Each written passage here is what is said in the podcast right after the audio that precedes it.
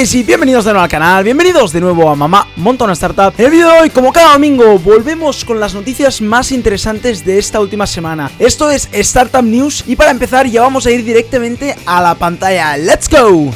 Vale, esta semana seguimos teniendo noticias tanto nacionales como internacionales y la verdad que hay muchas interesantes. La primera, Wisby ha levantado una ronda, una Series B de 5 millones de euros.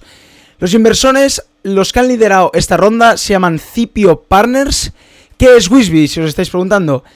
Es una plataforma de ventas conversacionales dirigidos a grandes compañías con el tal de capturar, calificar y convertir a esos clientes potenciales de una mejor manera, ¿no? Básicamente es un SaaS para convertir mucho mejor a tus clientes con ventas conversacionales, ¿no?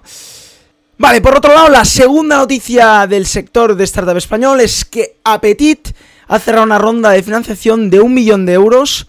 Apetit es una startup que ya estaba elegida y seleccionada por Lanzadera, por el fondo de Juan Roch, de Mercadona.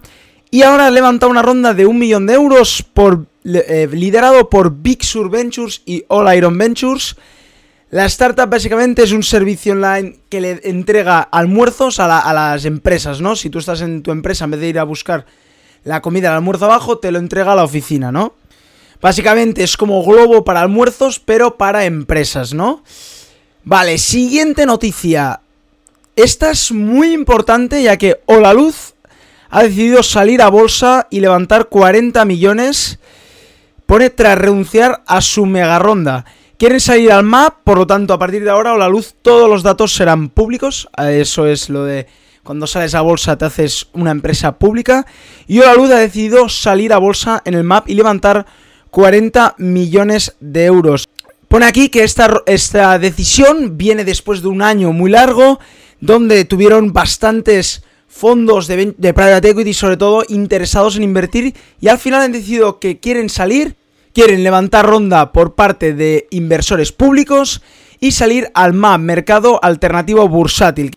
Y la última noticia del sector español es una que no es tanto noticia, sino que este pasado martes el First Tuesday donde Carlos Blanco entrevistó a Luis Martín Caviedes y está el vídeo de YouTube. Eh, yo estuve en el evento en directo y fue una pasada. Os recomiendo verdaderamente ver este vídeo y aprender tanto de Carlos como de Luis una pasada, verdaderamente una masterclass de cómo hacer startups y cómo, cómo ven los inversores las startups. Os recomiendo ver este vídeo y os dejaré el link en la descripción. Ya vamos a las noticias internacionales y como no, una de mis startups favoritas y una de las que más me gusta es Uber y como siempre digo yo creo que va a dominar el mercado del transporte, el mercado de la movilidad, pero además es que va a entrar en el delivery muy fuerte, ya entro con Uber Eats obviamente muy fuerte, pero es que además ha comprado Corner Shop. Corner Shop es una startup de delivery del grocery, es, decir, de la compra, ¿no? Que te trae la compra a casa.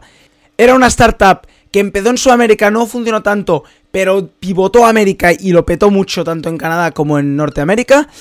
Y la verdad es que Uber ha anunciado que va a comprar esta empresa. La comprarán a principios de 2020, una empresa que ya había levantado más de 30 millones de dólares y con inversores como Axel Partners que ya veremos en otro vídeo analizando Venture Capitals, que son uno de los grandes del mundo. Pero es que además nos dice que Uber no es la primera empresa que apostó por Corner Shop.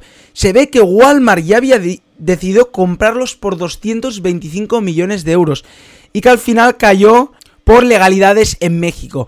Así que Uber tiene la, la oportunidad ahora mismo de comprar esta gran empresa, ¿no? Y hacerse eco no solo con el delivery que ahora tiene con Uber Eats, sino además con el delivery de la compra, ¿no?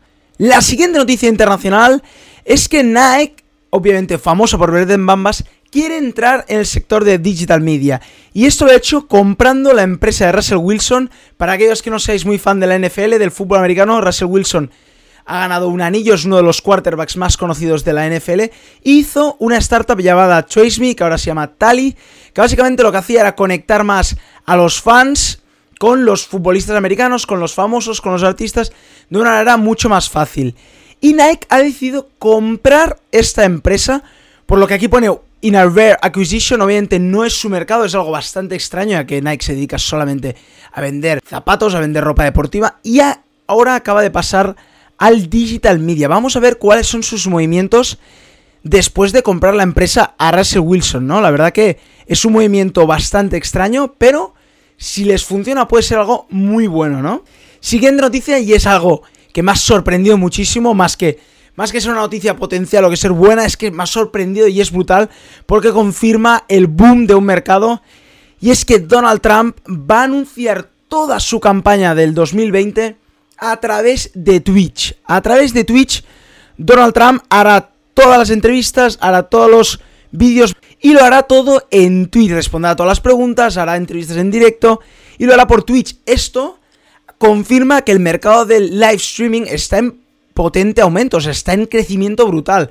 Mixer lo está petando, Twitch lo está petando, pero es que además además de youtubers pasarse a Twitch, es que además vemos políticos, y no un político cualquiera, sino Trump, que solamente es uno de los que más odio tiene, pero además también en Estados Unidos más fanatismo tiene, lo hace en Twitch, o sea, lo hará en Twitch, así que mucha gente estará atenta para ver sus movimientos, ¿no?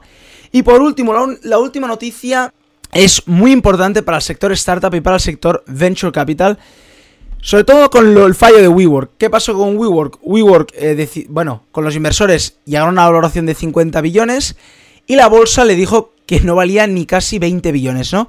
¿Qué pasa? Esta, obviamente, esta contradicción era porque los inversores de las bolsas, ¿no? Del Stock Exchange Market, no se creían estas valoraciones de, WeWork, ¿no? ¿Quién fue el inversor más fuerte de, de WeWork? SoftBank. SoftBank también fue el inversor más fuerte de Uber y de otras startups que se han que se han tachado de burbujas, ¿no? Pero SoftBank hoy acaba de anunciar, Masao Son ha dicho que en el, en el fondo número 2, el Vision Fund número 2, que creo, que creo que ha levantado aún más dinero que el Vision Fund número 1, le ha dicho que tengan cuidado, que no inviertan tan a la balabala para dominar el mercado como están haciendo ahora, están invirtiendo en las top startups, es decir, cogías la lista de unicornios y los top 5 SoftBank había invertido. Le ha dicho que tengan cautious investment strategy, es decir, que su estrategia de inversión sea más cauta, que no inviertan tanto en booms, sino que vean de verdad la profitability de las empresas, es decir, cuánto creen que pueden ganar en el futuro, es decir, por ejemplo, invertir en un Amazon, que sí que no tenía las pérdidas tan bestias como tienen estas empresas, ¿no? Y aquí nos pone clear pathways to profitability and public offerings, es decir, quieren que las startups en las que inviertan tengan rentabilidad, es decir, que sean rentables, a lo mejor no ahora mismo, pero que se vean un futuro, es decir, que no tengan pérdidas de 5 billones en el trimestre, como están teniendo Uber, como está teniendo WeWork, que no es lógico, ¿no? Y no ven futuras rentabilidades, ¿no? Que tengan rentabilidades y sobre todo que sean aceptables porque ellos invierten en una serie súper futura, súper ya para salir a bolsa, que vean que de verdad las empresas saldrán a bolsa y lo harán bien, ¿no? Que sean pathways to public offerings, ¿no? Que, tengan las IPOs bien construidas y que salgan a bolsa bien y no como WeWork que hemos visto un fallo estrepitoso por la parte de las valoraciones con WeWork, ¿no? Bueno, pues hasta aquí las noticias de esta semana. Espero que os hayan ayudado, espero que os hayan parecido súper interesantes. Acordaros que si sabéis alguna noticia me la podéis dejar tanto en los comentarios como en mis redes sociales. Y bueno, si os ha gustado el vídeo, acordaros de darle un like y acordaros de suscribiros a mi canal. Y como cada día, nos vemos mañana con otro vídeo. ¡Chao!